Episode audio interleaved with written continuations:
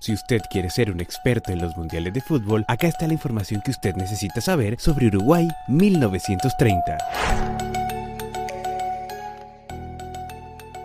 El primer mundial de la historia se jugó entre el 13 y el 30 de julio en Montevideo, Uruguay.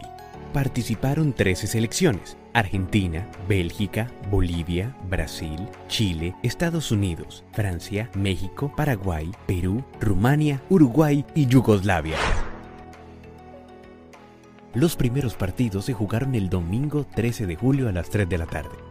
Francia derrotó 4 goles por 1 a México y Estados Unidos le metió 3 goles a Bélgica. El primer gol de los mundiales lo anotó el francés Lucien Laurent al minuto 19 al arquero mexicano Oscar Bonfiglio. Este francés, que quedará marcado en la historia, trabajaba en la firma automotriz Peugeot, quien le dio permiso para participar con su selección en esta cita mundialista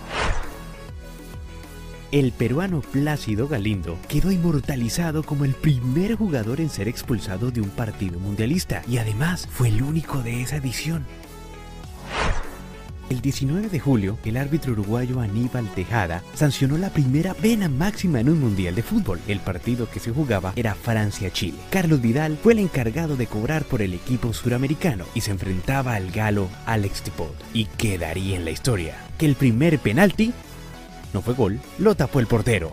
Menos mal, Chile ganó el partido 1 por 0. Así que el primer jugador en anotar una pena máxima fue el mexicano Manuel Rosas frente a Argentina.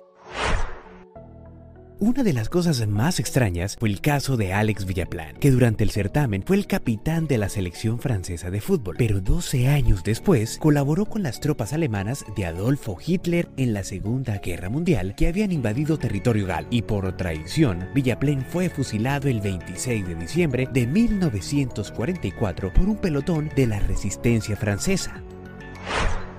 Otra curiosidad que dejó este mundial en 1930 fue el error que cometieron los bolivianos, quienes en un partido se colocaron una camiseta blanca con una letra gigante en el pecho. Cuatro de ellos formarían con sus cuerpos la palabra viva. Los siete restantes, Uruguay, querían ganarse al público local. Sin embargo, a uno de los jugadores le dio diarrea antes de salir al campo. Sus compañeros, sin darse cuenta, formaron como lo habían ensayado. Y la frase que vieron los enojados espectadores fue Uruguay. La verdad, creo que la c***aron un poquito.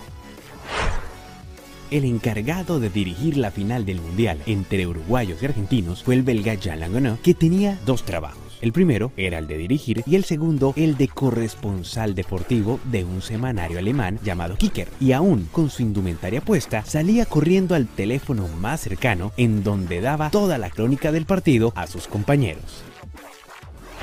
Y el 30 de julio se coronó campeón Uruguay, derrotando 4 goles por 2 a Argentina. Y la curiosidad de esta final es que en el primer tiempo se jugó con balón argentino y en el segundo tiempo se jugó con balón uruguayo. El goleador del torneo fue el argentino Guillermo Stabile con 8 goles.